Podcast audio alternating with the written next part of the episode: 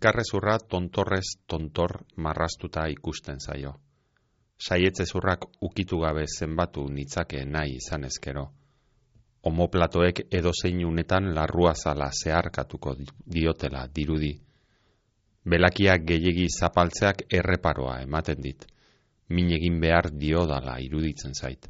Puskatu egingo dudala, zulatu, eta bere ezur puntadunekin ebakiko naizela. Belakiari saboi epela ostu eta ia lehor abandonatu dut dutxaren ertz batean. Nire atz mamien leunarekin igurtzi dizkiota astiro sorbaldak, bizkarra eta besapeak. Indar justua egin dut, ezurren bat bere lekutik ateratzera arriskatu gabe. Igurstea baino gehiago izan da, lastantzea.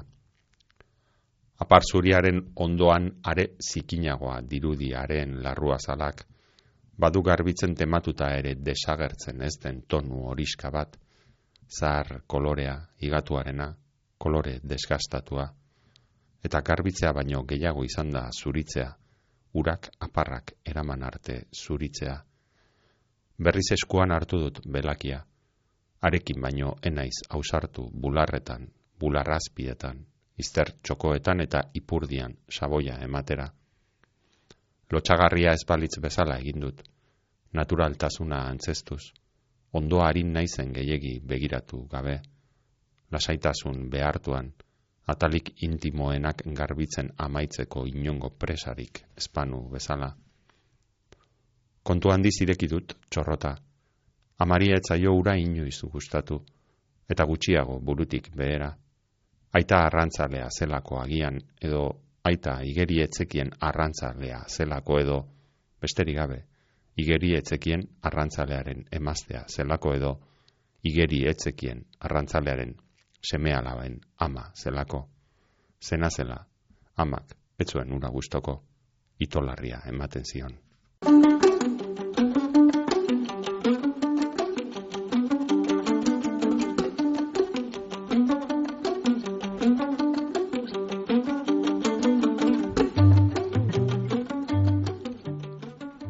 etorri entzule irakurreranen eh, urteko azken saiora. Gaurkoan gurekin Carmele Michelena izango dugu eta Carmele Michelenaren aragizko mamuak izeneko ipuin bilduma elkarrek eman berri du argitara Donostia iriko kutsa literatura sari garrantzitsua irabazi ondoren. Carmele Michelena mila bederatzerun eta larogeita sortzian sortu zen oi hartzunen irakaslea da, baina lehenago bertsolari edo bertxotan aritutakoa eta bertso munduan hainbat e, bertso paper sariketa irabazitakoa. Ipuinak ere oso gaztetatik idazten ditu eta beste horren bestea e, literatur lehiaketa irabazi, irabazi dauz aspalditik narrazio ilustratu bat argitaratu eban honen eh, aurretik. Erein argitaletzea gaz.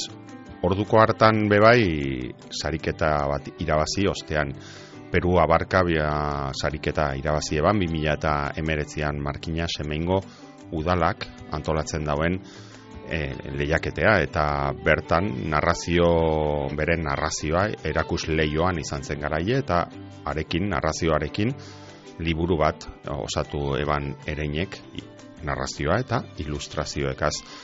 Eta orain, beste sari garrantzitsu hau irabazi dau Donostian, Donostia iriko literatur lehiaketa, kutsa fundazioak antolatzen dauena, eta sariketa horrekin etorri jaku aragizko mamuak ipuin bilduma. Hori ze karri dozku Karmele Mitxelenak, baina ez hori bakarrik horrekin batera musika ere ekarri dozku eta kasu honetan katamalo taldea eta katamalo taldearen disko bat erantzi. Katamalo 2000 eta zazpian sortutako taldea da, e, amen, bizkaian, larrabetzu herrian, eta folk eta pop doinuak jorratu dituen e, taldea izan da. 2000 eta zazpian sortu eta handik lau urtetara desagertu zen, bidizka utzita gotzon barandiaran idazleak eta irakurrieran saio honetako gidari izandakoa hainbat urtez sortu eban taldea katamalo taldea eta arekin eh, batera izen handi bat gorka urbizu, berri txarrageko abeslaria izandakoa ibili izen, e, bai gorka urbizu, baita bere arreba nere urbizu ere. Katamalo talde honetan bihotz bakartien kluba, gotzon barandiaranen e, poemak hartu ebazan eta horiek kantu bihurtu, bira luze bat egin, kantu haiek kaleratu ebazan, disko batean, eta biraren ondoren kantu berdinekin zuzeneko disko bat osatu eben, erantzi izena duena 2008an kaleratu eban gaztelupeko hotxak, eta gaur hemen entzungo ditugu katamaloren erantzi diskoko kantak.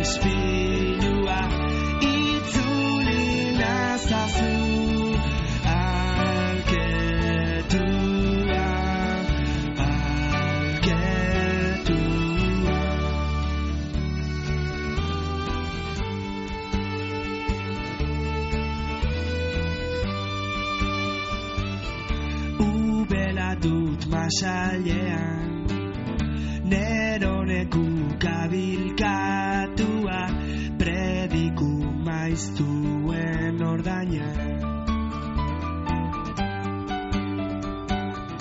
Inoiz kargutuko otenaiz Bakantasunetik iesian Arruntik usgarri naizena Carmele Michelena ondo etorri eta eskerrik asko tartetzoa hartzearren gugaz e, egoteko gaur. Ai, kaixo, eskerrik asko zuri. Katamalo ekarri diguzu zurekin batera eta ez dakite zergatik e, aukeratu duzun bidaide hau gaurko baote duen zer ikusirik zeure liburuarekin edo zeure idazketa prozesuekin edo besterik gabe gustuko duzun taldea delako, ez dakit?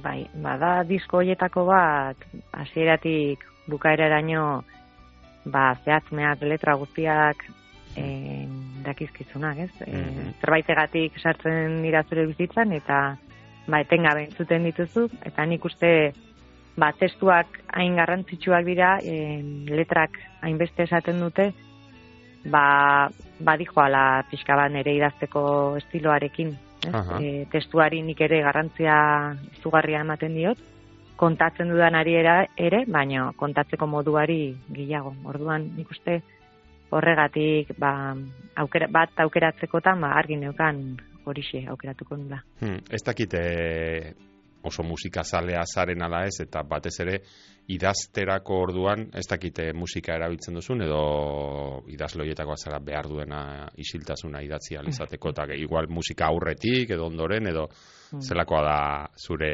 idazle harremana musikarekin. Oso musika zalea naiz, baina egia esan, ez, e, idazteko momentutan, e, ez dut e, musikara jotzen isiltasuna behar dut, hori bai, egia da, blokeo momentuetan, ba, bai erabiltzen dudala ba, kanturen bat, edo zerbait tekin bueltaka banabil denbora bat, edo nola esan ez baldin badakit, edo ba, bai jotzen dut abestietara, eta eta desblokeatzeko ba, teknika bat izaten da, baina baina bestela isiltasuna. Hmm. Ez dakit idazle horietako, ba- badia idazle batzukola oso obsesiboak bezala ez, eta kanta bat behin eta berriro jartzen dutenak, eta kanta horretan trabatzen direnak, edo, edo bueno, zu, lasaixeagoa zara, eta pixka bat denetik eta entzuta gustatzen zaizu edo. Ba, denetik entzuten dut, baino egia da, e, badadola Mikel Urdangarinen zenbait kanta, ba, ez hainbeste letragatik, kasu honetan, baino doinuagatik edo, ba, ez dakit oso barrura iristen zaizkit, eta eta lortzen dutela neregan, ba, ez dakit, askotan umore aldaketa bat da, eh? Umore aldaketa bat, eta horrekin desbloke hori edo gertatzen da. Eta, Mhm. eta... Hmm, Orduan, badituzu Mikel Urdangarinen disko batzuk oso gastatuta. igual. Bai, bai, oso zaharrak batez ere, bere e, bere ibilbideko lehenengo Mm. disko disko horiek, ba bai. E, hor ere nik uste letrak ere eragina duela, ez? Letrak ere pixua handia dute Mm. eta bueno, bai. Mhm. Aragizko, katamalos gain, aragizko mamuak ekarri diguzu zure azken Mhm. eh, liburua. Eta Bai. barrura sartu aurretik, haren eh, horrietan zer idatzi duzun deskubritu aurretik, beti gustatzen zaigu hemen, e, bueno, geldialditxo bat egitea, azalean. Azkenean Mhm. ikusten dugun lehenengo gauza hori izaten, hori izaten delako, ezta? Eta ez dakit eh, kasu honetan, e, badakit oso denbora gutxi, azken batean sariketa orain dela gutxi izan zan, ezta? Gero Bai, aipatuko bai. dugu eta liburu azkar batean prestatu beharra dago, orduan ez dakit e, bueno, zelan izan den e, azal hau aukeratzeko prozesua, argitaletxeak eh, erabaki dau, edo zuke bazen neukan ideia bat, edo zelan, zelan izan da kontua. Ba, ba, egia esan argitaletxearen proposamena Aha. izan zen, ba, nik oso argi ez neukalako zer azalean zer nahi nuen ateratzea, ez? Egia dan, bai, aragia eta mamuak bi, bi hitzak uztartzen zituen zerbait nahi nuela, ez? Eta argitaletxeak, bueno, proposamen hori bidali zian, eta egia esan lehenengotik baietz esan nion. Ze, bai, e, liburuan kontatzen dudanarekin oso batera dijua, e, giroa, giroa batez ere, ez? Mm. E, azalean ikusten dut, begiratzen dudanean, ba, ikusten dut giro bat, ba, nire kontakizun ia guztietan azaltzen dena, ez? Koloreagatik, e, itzalen formagatik, bueno, e, eguzki izpi hori, bai, eguzkia bai, baina iluntasun, iluntasunean, ez? Orduan, e, ba, bai, hasieratik oso argi izan nuen, baiet esango niola azaloni, eta, eta bai, nik uste dut oso ondo laburbiltzen duela e, liburuan kontatzen dena, eta batez ere, ba, ba lehenengo ipuinarekin. Mhm. Bai, egia esan oso ondo ematen du eta orain hitz egingo dugu ez ipuin liburuetan ez da izaten beti erraza, ez azkenan ba ipuinak beti dira bata bestearekin Mm. diferenteak, izango dute ari bat, deskubrituko dugu ea zure, zure aria, zure ipuinen aria zein denez, baina Mhm. kasu honetan ez da, ez da erraza aukeratzea, ez? E, Bai, ez hor, em, bai, azkenean e, itzal horrek bai adierazten duela, ba, bueno, em, ez dagoena, baina badagoena, ez? E, ez da ez zer ikusten, ba, ez, berez, dutxa horretan ez da ez zer ikusten, baina bai ikusten da e, zerbaiten itzala, Mm, ezta? mm. Orduan bada, ba ez dagoena, baina badago, baina ez dago, ez? Edo dutxa erabili bat da, e, ura ikusten da, urtantak Mm. ikusten dira, baina baina ez da inor ikusten, ezta? Mm. Norbaiten presentzia ikusi daiteke, norbait egondala, eh, susmatu daiteke, baina ez da inor ikusten. Orduan, ba pixkat ipuinekin oso oso lotuta dijo hori. Hmm, gaina kolore horrez gain, kolore berde oso polita dauka, edo oso, nire bintzat ala oso erakargarria egiten eh? Bai. kolore berde, berdea dauka.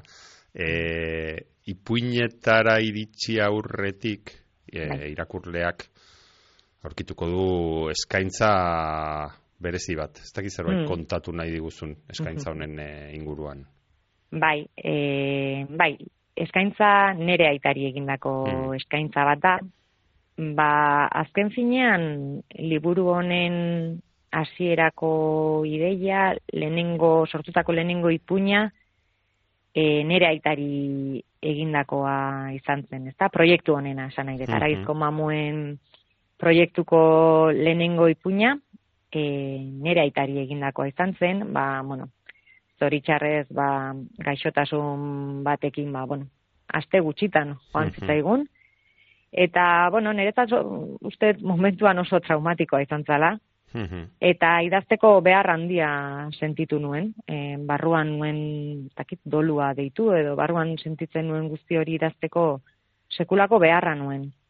Eta, bueno, denbora batera ipuina idatzi nuen, eta ipuin hori idatzi ondoren erabaki nuen, ba, bueno, e, aragizko mamuak izeneko proiektu bat egingo nuela, ez? Eta, eta aria hori izango zala, ezta? Orduan, bueno, azkenean guztien oinarria bezala, ba, bueno, e, nire aitari egindako ipuin, ipuin hori da horregatik, Mhm. ba, bai edo bai eskaintza Hmm. nire aitari. Haha, ez dakit eh, lagundu ote zizun, ez, aipatu duzu dolu hori, dolu horretan, idazketak lagundu ote zizun, ez dakit, zan behar nuen, ez dakit zerbait ulertzen, edo, edo igual Bai. beste, ez dakit, beste zeo, Bai. beste sentipen batzuetara joaten, edo ez dakit. Bai, e, asko, asko lagundu zidan. Mm. E, ba, neri barruan bueltaka e, dabiltzan ideia, sentimendu, guzti horiek paper gainean jartzea, bueno, ateratzeko modu bat da, ez? Hmm. E, bestela, e, ez dakit, sentzipena izaten dut, etengabe dabiltzala, buruan bueltaka, barruan bueltaka, ez? Eta inoiz ez dira gelditzen, ez? Hor daude. Baina behin, e, paper gainean idatzitakoan, bueno, hor daude, paperean daude, igual, bai, zure barruan ere badaude, baina norbait, nonbait ja geratu dira, ez? E, orduan, bueno, lago, e, bere garaian ere horrek nik uste dut asko lagundu zidala, ba, bueno, amorru hori uste dut, Hmm. barruan nuen amorru hori, ba, pixkat arintzen, Mhm. bai. E, bueno, lehen aipatu dugu, ez, e, ez da erraza azkenean bilduma bat egiten duzunean, nolabait, bueno, ba, gauza gai desberdinak daude, historio Hmm. desberdinak daude, e, eta gauza zailea, zailetako bat izaten da, ez dakit zure kasuan ala, ala izan den, ez, ba, izenburu bat aukeratzea, ipuin guztiak ordezkatuko duen izenburu bat, aragizko mamuak aukeratu, aukeratu duzu. Mhm. Eman dituzu pista batzuk, baina nondik nora e, izenburu hori. Bai, ba, nik uste dut ipuin bilduma bada, baina ipuine, ipuin guztietan, ba hori, aragizko mamu hori, elementu hori errepikatu egiten da.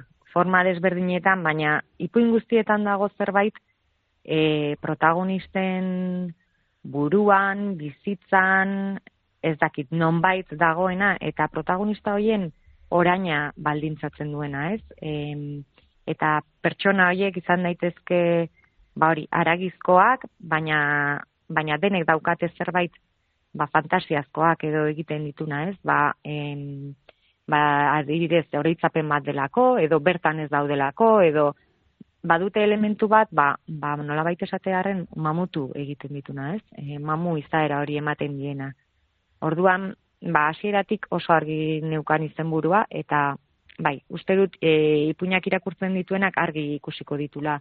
Ba, aragizko mamu hoiek oso errez e, identifikatuko ditula. Hmm, bada, zure pertsonaietako batek momentu batean esaten du, mingarria da bizitza. Eta Mm. iruditu zait, e, nahiko laburpen ona ipuin guztiena ere, bai, ez? Edo ipuin guztietan dagoen, bueno, e, ematen duela pixka bat krudela, baina ala da, ez da, Bai. bizitza mingarria da, e, ere bai. Beste gauza Bai. asko izango da, ez? Baina mingarria ere bada, baina iruditu zait oso, ez dakit, laburpen ona bezala liburuarena. Bai, azken finean, e, ipuin guztietan kontatzen dena ere, ba, bueno, e, beraien bizitzetan zama asko e, daukaten arazoak edo zailtasunak dira. Orduan, bai, nik uste dut pertsonaia guztietan mina oso, oso nabarmena dela, ez? Eta min horretatik abiatuta gertatzen dira edo ez dira gertatzen e, ipuinetako ba, gertaera horiek edo Hmm. Bada beste ari bat, lehen aipatu duzu, eh, bueno, ematen diozula ere, ez bakarrik kontatzen duzun horri, baita kontatzeko moduari garrantzia ere ematen diozula. Eta bada, bueno, beste bereizgarri bat, e, ipuin guztietan den denak lehenengo pertsonan e, kontatuta daude, ez? E, hau da, protagonistaren e, begietatik kontatuta daude, ez dakit autu e, kontziente bat izan zen, edo ala atera zitzaizkizun ipuin denak, edo, Mm. Edo zer, zer dagoen horren atzean.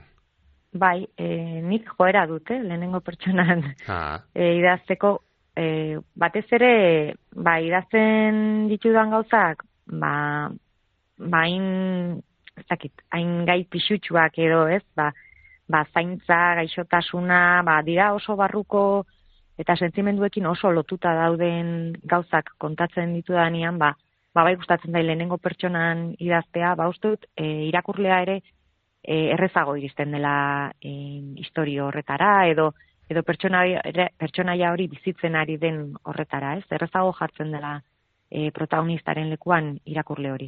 Hmm.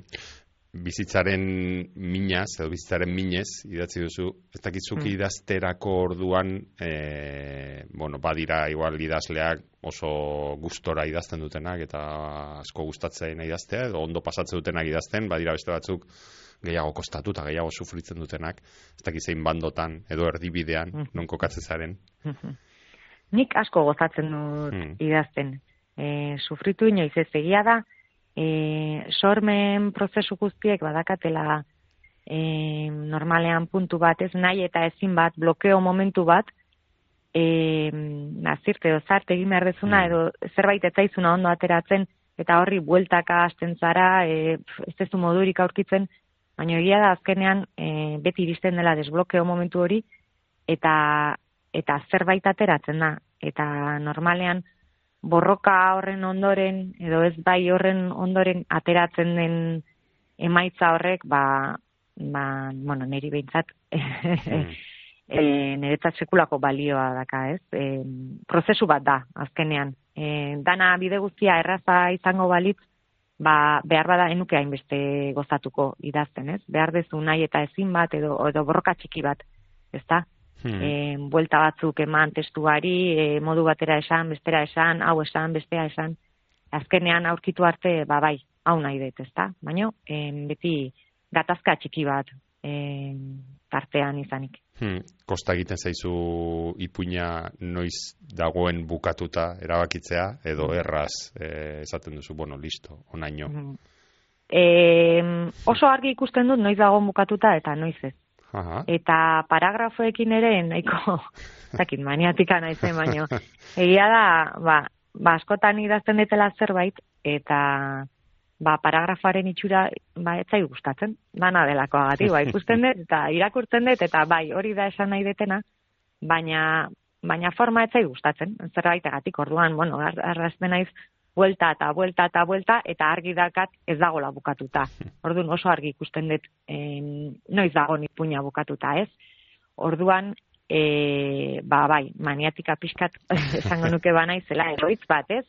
hitz bat zerbait esateko ba, ez dakit hitz bat daukazu baina igual hitza ez zaizu gustatzen ez da orduan ba bueno mila modu gauza hori esan nahi dezun hori esateko ba hitz hori saiesteko ez bueno Hmm. Olako, olako jolasetan. Bueno, behintzat, baina doain bat da behintzat, e, jakitea noiz bukatuta dagoen, ez? Bai, e, bai. Eta ez hartzea lako obsesio batean, eta berriro aldatu bai. zuzendu, zuzendu, zuzendu, ez? Bai. Eta hori bai, gertatzen ez, ez bazaizu behintzat gaitzerdi.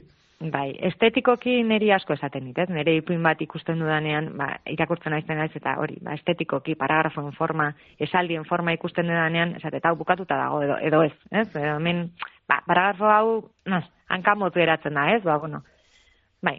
e, lehen aipatu diguzu, e, alakoetan ere bildumak, bildumen, e, bildumak egin dituzten, ipuin bildumak egin dituzten e, idazleak eta alkarrezketatzen ditugunean, ba, galdera ezinbestekoa ere izaten da, ea zer izan zen lehenago, ezta? E, bilduma horretarako ideia eta hortik abiatu zen idazketa, ez? Edo hortik abiatu zen ipuinak idaztera, edo hainbat ipuin e, idatzita zen dituen, eta zantzen, bueno, hemen badago bilduma bat, ez? E, lehen aipatu diguzu, abia puntua mm. zure aitaren inguruko ipuin hori, eta beraz suposatzen dut, ba hori, ideia bat izan zela, ezta?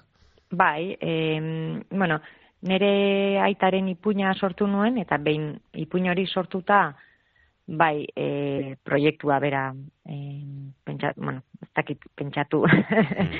proiektua bera egitea erabaki nuen, da, bueno, gero dia da, ipuin zarrago batzuk ere sartu ditu dala, eh? E, aurretik egindako batzuk, ba, bueno, ideia hartu, hori moldatu, ba, bueno, aragizko mamuak, e, ipuin bilduma honetarako egokia egokiak izateko eta gero egia da, ba, bueno, asko berriak sortu ditu da asko edo bueno, batzuk e, berriak sortu ditu dala, ba justu ja proiekturako, ez? Ja proiektuak izena izen hori zuenean, ba, Mhm. bueno, sortutakoak.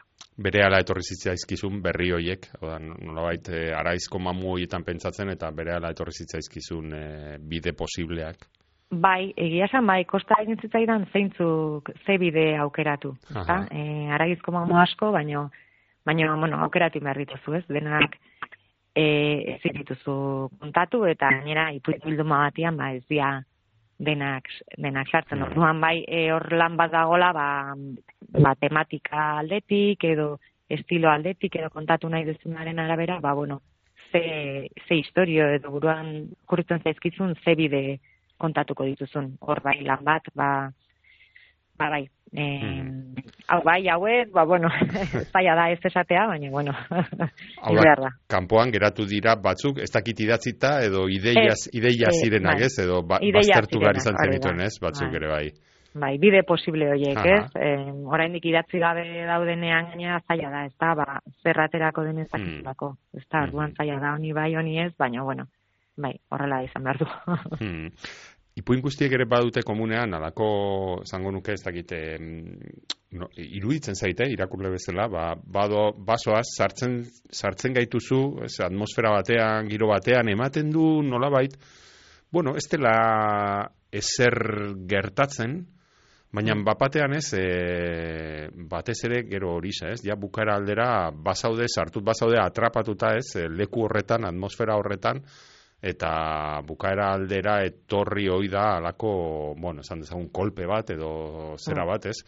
E, ordura arteko lasaitasun guztia urratzen duena, ez? Iruditzen zait, ba, ipuin guztietan orai badagoela dinamika, dinamika hori oso erakargarria dena ere, bai, ez? Konturatu gabe, bazaudelako sartuta leku batean, eta ez datuzu, baina nola iritzi naiz ona, ez? Bai, nik uste eh, horregatik ematen didala garrantzia kontatzeko moduari, ez?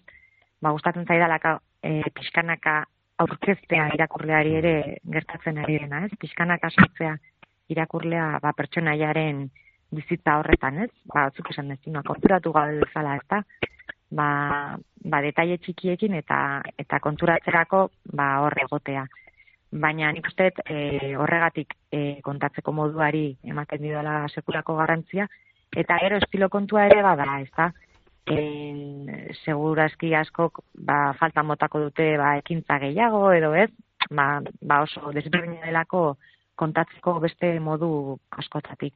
Hmm. Orduan, ba, bueno, nire estiloa hau da. En, bai, en, igual nire harreta jartzen dudalako, ba hori, em, deskribatzen pertsonaiaren, pertsonaia bera eta pertsonaiaren ingurua, non dagoen, ez, zegiro dagoen, ba, ba segurali dagoen ere imagina dezan mm, irakurleak. Mhm.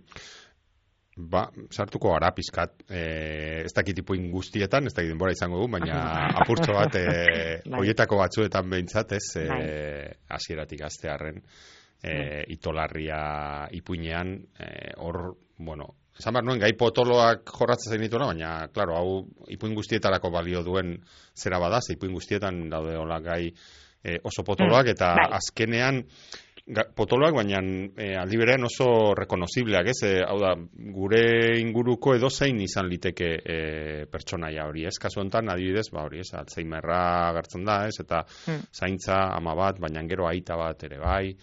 Ez dakite itolarria ipuin honetaz zer kontatu aldi guzun gehiegi deskubritu gabe, ez?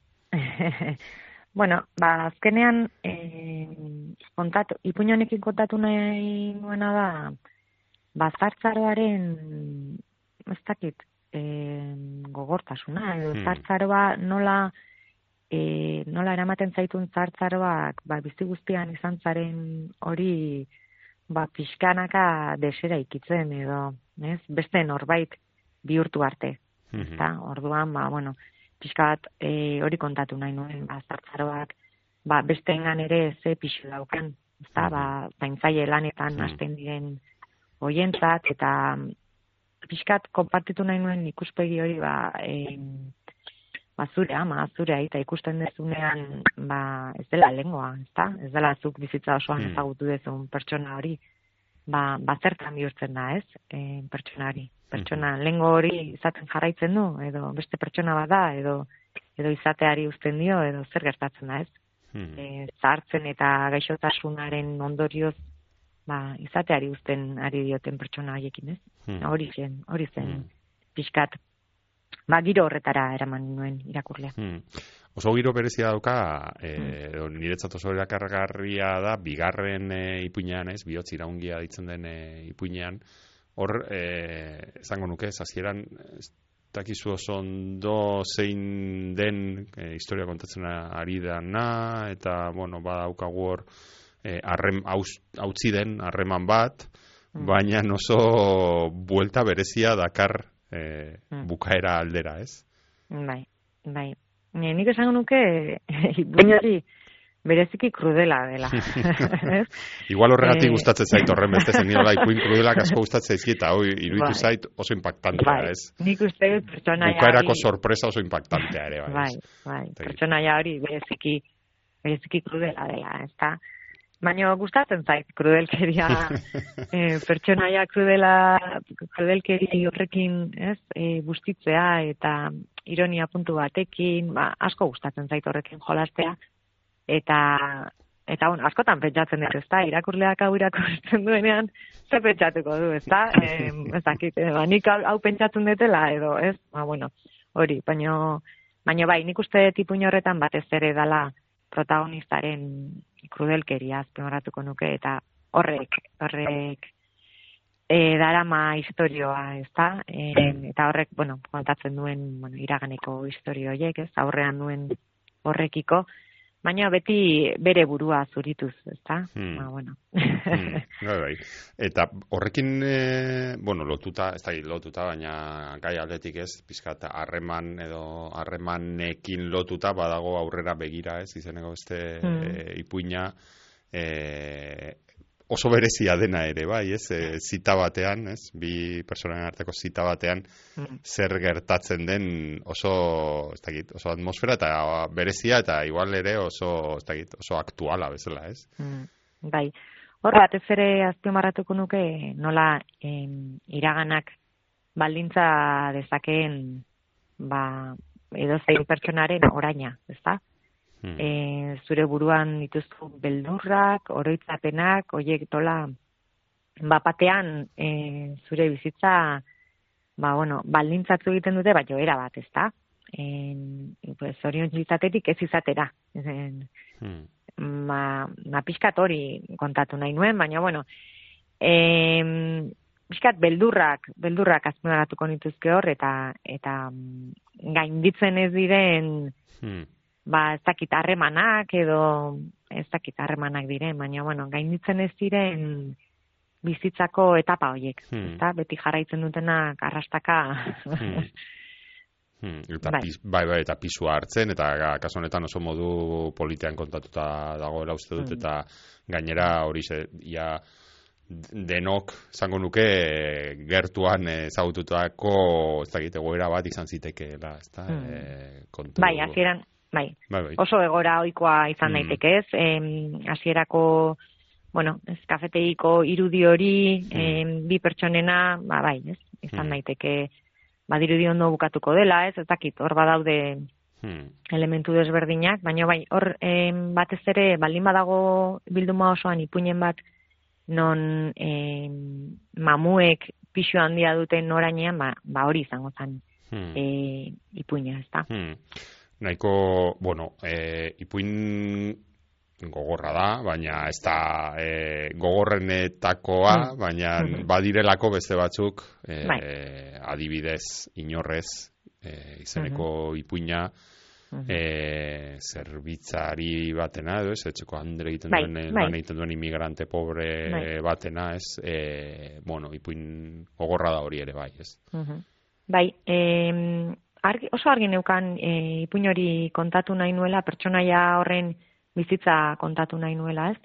E, niretzat, orain dela urte batzuk arte, ez dakit, nahiko ez ezagunak izan dira em, ez dakit, pertsona horiek. Mhm. Em, baina, bueno, nire lanagatik, eta, bueno, ba, tokatu zitzaidan bizitzan urte batzutan, ba, pertsona hauek ezagutzea, ezta? Eta bereziki harritu nindun, ze, ze gordeta edo ze eskutatuta dauden pertsona hauen istorioak, eta badirudila oso badirudi oso urrun gelditzen direla gure gandik ez, Mhm. e, ba, kanpotik etorritako e, pertsona hauek, ba, ez, kontraturik gabe, kontratuakin berdin zaite, Mm. lanean ez dakizen bat ordu, etxe batean, e, ia, ia esklabu moduan, ez da, beste batzuen esanetara, e, hau egin, bestea egin, ez?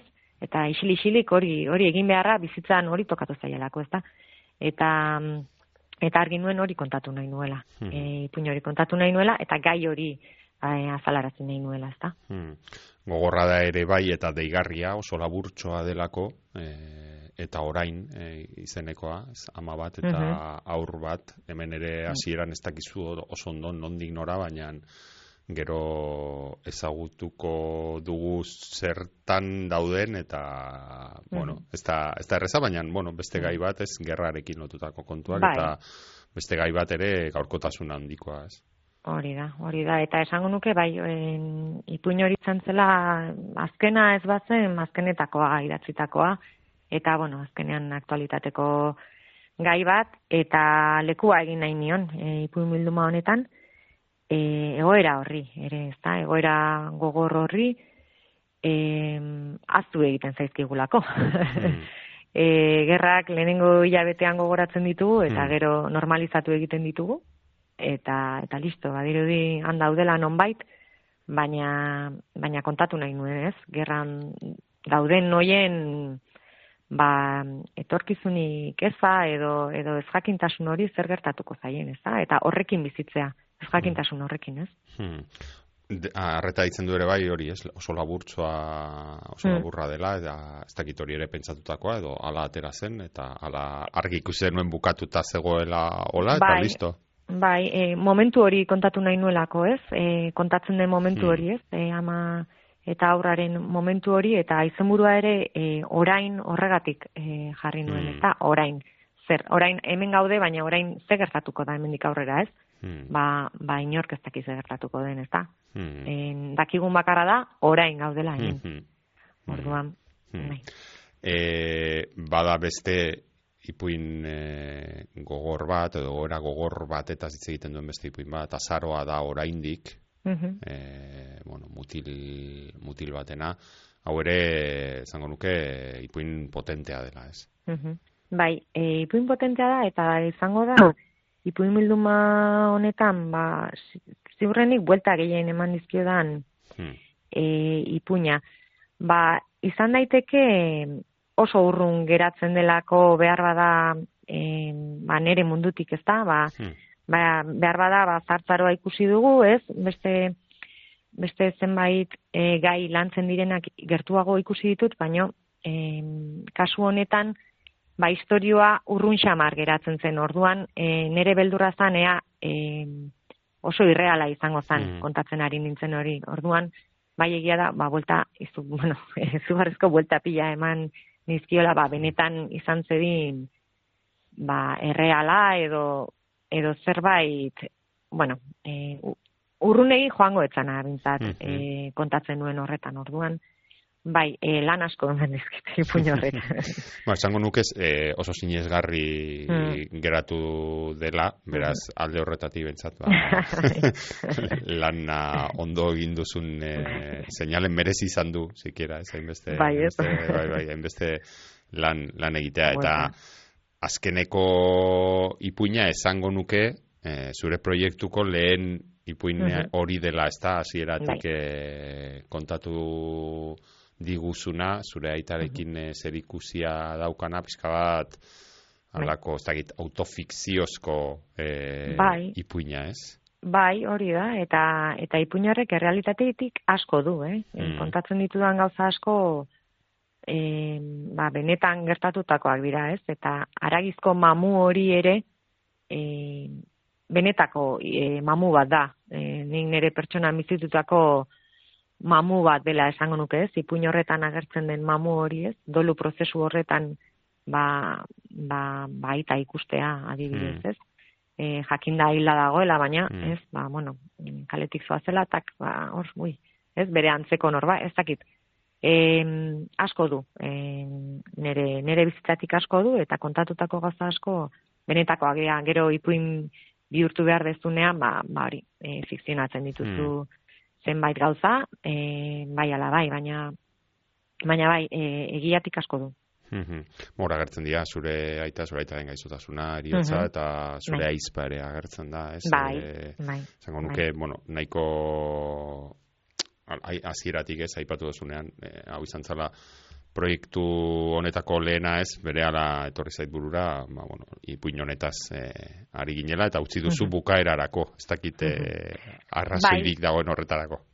E, bai, uste dut, e, ipuin bilduma borobiltzen duena bera dela. E, ba, azkenean, e, proiektu guztiaren oinarri izanik, nik uste dut oso ondo borobiltzen duela, eta bai, ba, nire altxor txiki bat da, ipuin hau, niretzat altxor txiki bat eta bukaerarako gorde nahi nuen. Hmm. Aspalditik ari zara ipuinak e, idazten, ematen du eroso zaudela neurri, forma eta kontatzeko modu horrekin. Bai, bai, e, oso aske sentitzen naiz. Nahi dudana, nahi dudan bezala kontatzeko. Eta, eta oso exigentea naiz, nire buruarekin, eta hori asko gustatzen zait. e, bai, bai, ze bestela uste ez nukela plazerrik aurkituko Hmm. e, e, idaztean, baino, baino oso exigentea naiz, e, gero irakurleari gustatuko zaio edo ez, baino nik e, nire buruarekin e, jarraitu nahi nuke exigentea izaten eta eta benetan nik nahi dudana, nahi dudan bezala kontatzen, ze horrek horrek egiten hau idazle Mhm. nire nire buruari, ez? Ni niretzat idazle horrek egiten hau, ezta? Nik nahi duten bezala kontatzeak. Mhm. Orduan, ba bueno, Hmm. Ber- oso eroso. bertxotan ere aritu izan zara, ez dakit aritzen zaren oraindik. Ez, orain ez. Orain. Baina ez dakit, eh, azkenean, bueno, ba, bertxotan eh, aritutako, edo bertxolari diren eh, jende asko gero, gero edo lehenago, edo, bueno, ez, eh, idatzi ere egiten du, ez? Eta ez dakit eh, zure kasuan, eh, gaztea zinen eh, bertxotan, ez dakit eh, bertxoak zer eman dizun, edo zerbait eman ote dizun, gero, ba, idazteko orduan lagungarri gertatzen zaizuna.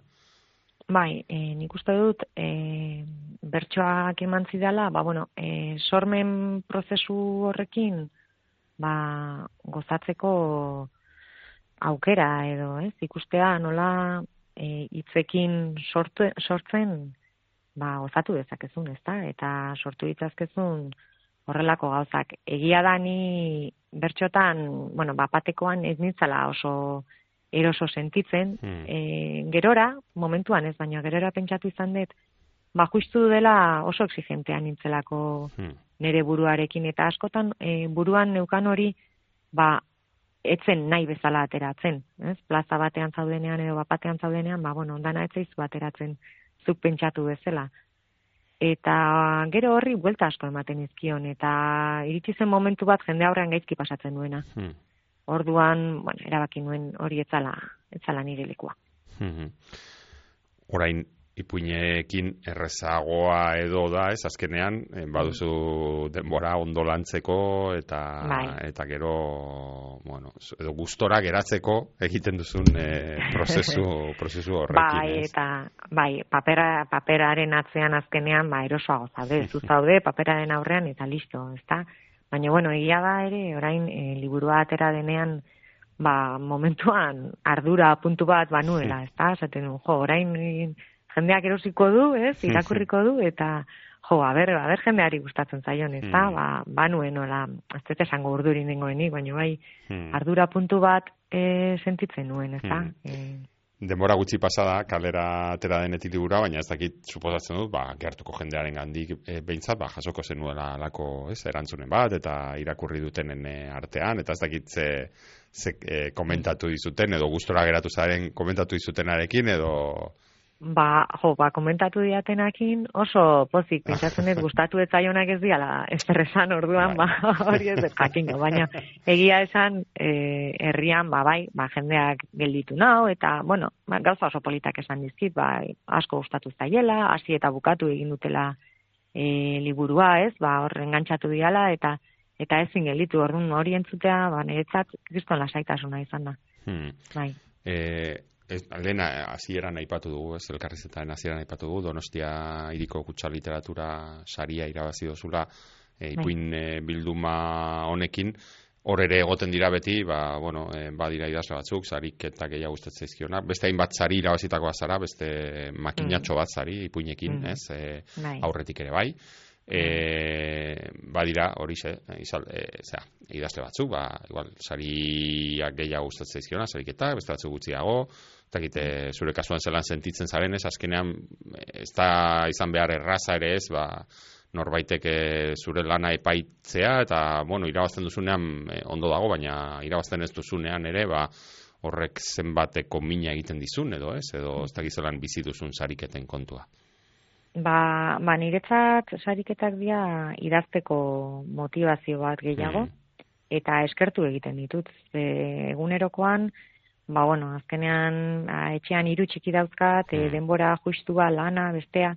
Orduan, ba bueno, sariketa bat dagonean niretzat bada motivazio estra bat, ez venga, ba hau egingo dut, ez? Eta eta pixkat zure burua estutzen duzu, ba estutu baina baina pozik esan eh? gustora idazten dut Mm. baina zure burua estutzen duzu ba sariketa honetara zerbait bidaliko Mhm. dut edo ez edo edo bueno bintza saiatu zerbait egiten eta eta nik asko eskertzen ditut alde horretatik ze ze bestela ez nuke hainbeste Mm. hainbeste idatziko Mhm. Oso exigentea zarela, esan duzu, behin baino Bai. gehiagotan, eta orain eskatuko izute iritzi e, zera, e, zintzoa, e, zu gustora geratu otezaren egindako lanarekin, edo orain ja, gero normalean asko aldatzen da, ze liburuan e, igual zure ordenagailuan irakurtzen duzu, eta bueno, gustora zaude tal, baina gero ikusten duzunean ja liburu batean, ez, eta pizka sentitzuzuna, nostra, ja, ez dago nire ordenagailuan bakarrik, ez? Edo zeinen eskura dago eta gustora geratu zara egindako lanarekin, e, zeure burua ikusten duzu ipuin hauetan edo. Bai ba egia esango dizut oso gustora nao. E, bai e, uste lehenagotik eh, esan duetan esan dudan bezala buelta asko eman dizkio dala orduan e, irakurleari gustatu edo ez e, nire estiloa hau da ezta? Eta nik idatzen nahi dutena hau da. Orduan ba bai e, oso momentu honetan oso gustora nao eta emaitzarekin oso pozik. Egia da hemendik urtebetera irakurtzen dudanean igual esan mm, ba paragrafo hau edo hau kenduko nuke edo bestea ez ba, ba, ba hori egia da, ez? Denbora batera hartzen dituzunean normalean zure ipuinak edo, Bai. ez? Beti gertatzen da, jo, hemen hau jarri nuen, ba, orain, ez? Ba, nik uste ere bizitza aldatzen doalako, zu ere aldatzen zuat, eta nik nabaritzen dut, ez? Orain dela urte batzuk idatzitako ere horrek ez dakala zer ikusirik orain idazten detenarekin, ez da? Hmm. Eta lotxa puntu batekin Hmm. ere joa, eta hau saritu zuten, ba, baino, igual, mendikan urte betera, ba, irakurriko dut liburua eta esango dut, ai, ama, baina ez, momentu honetan oso pozik nao. Hemendik urte betera gonbidatuko zaitu orduan berriro eta hitz egingo dugu ea. Baina bueno, hori gauza norm, nik, nik izango nuke ez deni gertatzen zaigula, bai Mm. idatzitakoarekin edo beste edo zerrekin, ezta? Denbora Bai. pasatzen da eta igual zorionez aldatu egin gara, ez? Eta Bai. bueno, ba, behar badaia ez gaude Bai. eh, zera, ez lehen geunden parametro, parametro horietan. E, Bai. Baina, bueno, zan dut, gonbidatuko zaitu hemendik urte betera, baina espero dugu ez honetaz hitz egiteko, baizik eta beste zerbait gehiagotaz pentsatzen dut, ez dakite suposatzen dudalako idazten jarraitzeko asmoa duzula. Bai, bai, bai, asmoa bai, eta, bueno, badauzkator buruan aspalditik egin nahi ditudan gauza batzuk, ba, bueno, e, helduen literaturan beti, beti jarraitzen dut, eta, eta oso gustora nago, uste dut, e, gehien gozatzen detena hori dela helduentzat idazten Mm. dudanean, baina bai e, aurrentzat ere zerbait egin nahi dut, Mhm. aspalditik hor proiektutxo bat buruan badaukat, bueno, e, badauzkator e, momentu honetan proiektu gehiegi eta denbora gutxi, baina bai zerbait zerbait egingo dut eta eta aterako dira gauzak seguru. Mhm. ba, aragizko mamuak, Carmele Michelenarena, elkarrek eh, atera dau, eta dagoeneko, ba, edozein eh, liburu den da, edo liburu tegitan, badaukazue eskura, amar ipuin, zein baino zein erakargarriagoa, eta horixe aurkeztera etorri zaigu, Carmele, katamaloren eskutik, eta horrez gain, testu bat ere ekarri diguzu irakurtzeko, ez dakit ze, ze testu norena aukeratu duzun. Ba, aukeratu dut Joseba Sarren handiaren testu bat, e, narrazio guztia liburukoa. Hmm. E, itzalarekin solasa, eta nik uste eta aragizko mamuez Hmm. ari garen honekin, ba, ba oso lotuta dijoala, aspaldiko, aspalditik ezagutzen dudan testu bada, eta eta beti oso kuriosoa iruditu zaitez, eta eta hau aukeratu dut. Ba, eskerrak emango dizkizu berriro, on, e, gurekin e, tarte hau egotearren, eta, bueno, animo, eta segidazten, eta orain, entzungo dugu Joseba Sarrion handia zeure ahotsean. Itzalek, itzalak sakeletan sartu zituen eskuak, eta horman, alde batetik bestera ibiliaz, hitz egin zuen APK. Ieuk nahi duan anauketa, ire kreazioa izanik, hain urrian auk, non eukerak erabaki behar duan zer gertatuko zaidan. Baina akabatzeaz, eu ere goiz edo berandu, hilko aiz, ez duk uste? Isiltasuna jauzi zen solasera, eta liburu hau moldatzeko asmotan ari zen idazleak, egoeraren zentzu gabeziaz pentsatu zuen. Han zegoen pertsonaia bakarrik, itzalarekin jolasean, bakarrik eta jolasean. Ni berdintxua izanen nauk beste idazleren batek sorturen nauenean ere, esan zuen itzalak. Eta hi ez. Ik geroago eta eriotzaren antz handiagoa duk. Egunetik egunera nabarmenagoa daukak gure zura. Idazleak ez zuen ezer esan, baina itzalak pentsamendua irakurri balio bezala iardetsi zion. Bakarrik agoela, hemen nagok ni, eta hor, bestaldean irakurlea. Idazle memelo batek zer kontatuko dion begira.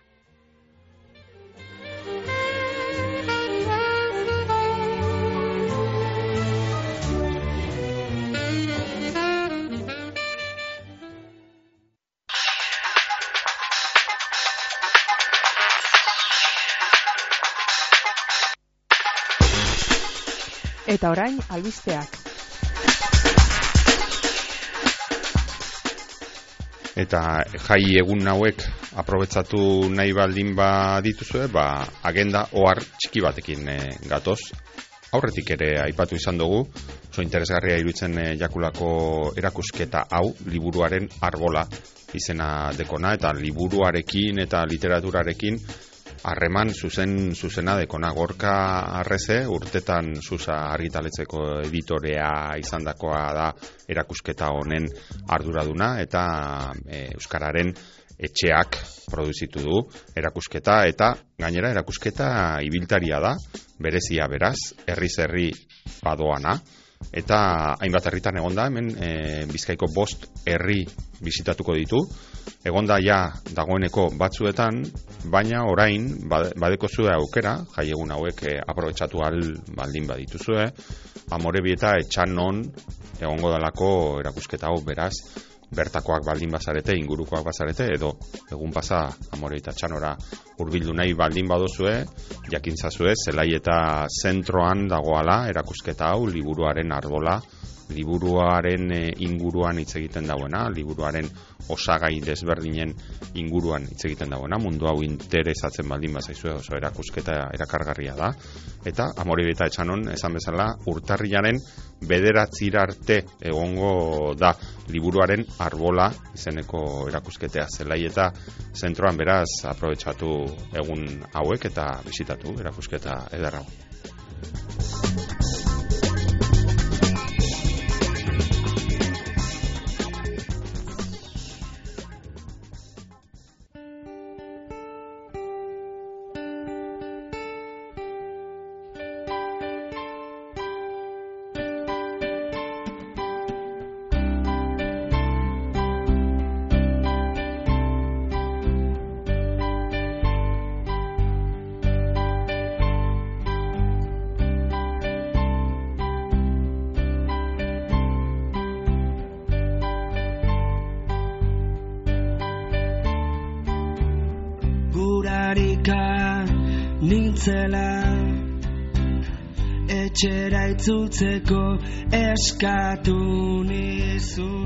espaloiaren beste aldetik Carmele Mitzelenaren konpainia gozoan eman dugu urteko azken eguna etaren aragizko mamuez inguratuta beldur pizka bat ere pasatu dugu egia zan guk behintzat bai baina gehiagorako gogoz geratu gara. Zan ere gaur bagoaz, urtea ere gaur agurtuko dugu, baina datorren urtean itzuliko gara eta espero dugu zeu ere bertan topatzea literatur gozez onaino iritsi da gaurko irakurrieran saioa Bizkaia irratian Euskal Idazleen elkarteak egiten dauen saioa Bizkaiko Foru Aldundiaren laguntzagaz gaurkoan zuekin egon gara hasieraztui teknikan eta ni neu Mikel Aion mikroaren aurrean eta esan bezala urte bat badoa baina beste bat datorra hau ez dago gelditzerik datorren e, urtera arte entzule han berriro topo egingo dugu mamu gehiagoren artean.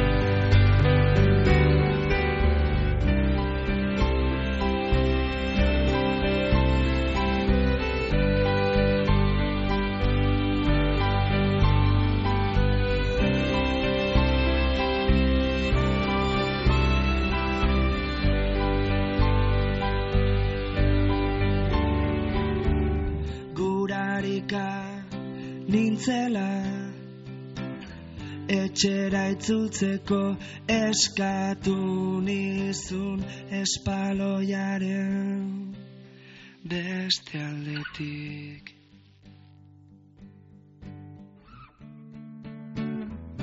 Begiak igurtzi zenituen lekutik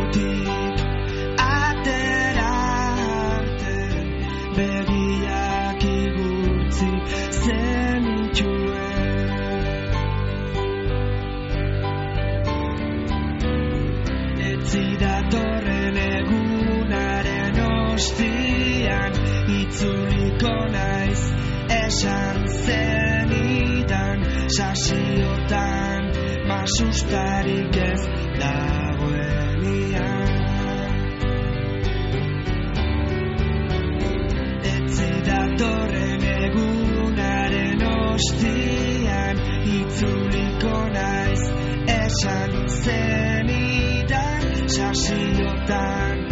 masustarik ez dagoenian Itzuliko naiz ez lehenago.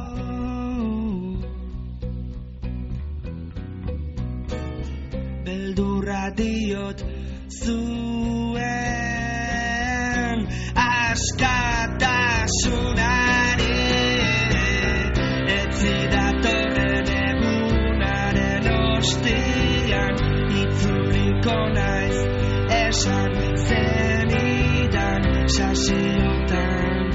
masustarik ez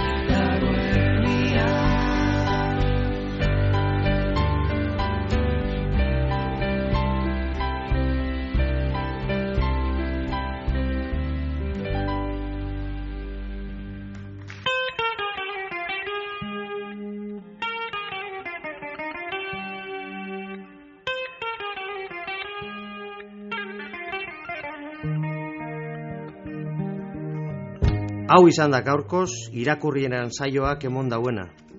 Datorren astean gehiago, hemen, Bizkai irratian. Euskaldun guztionzat, Bizkaitik, Bizkaieraz, geure literaturaz, luze eta zabal jarduteko tarte hau, irakurrieran. Ta ez aztu, idazlearen lana bogan egitearen parekoa da, gogorra askotan. Idazleak idatzitakoa irakurtea ostera, etxean lagun arte honean giro epelean egotearen bestekoa da. Atsegin utza. Ba, gure saio hau aditzea zer izan gura geunken eta zuekaz batera ordu betez egan egin alizatea. Eta hegaldiaren itzuleran barriro irakurtzen hasteko jakina. Irakurrieran dagota benetakoa atsegina. Datorren aster arte, Ondo izan eta gogoko baduzue, segi gure sintonian. I janna shiri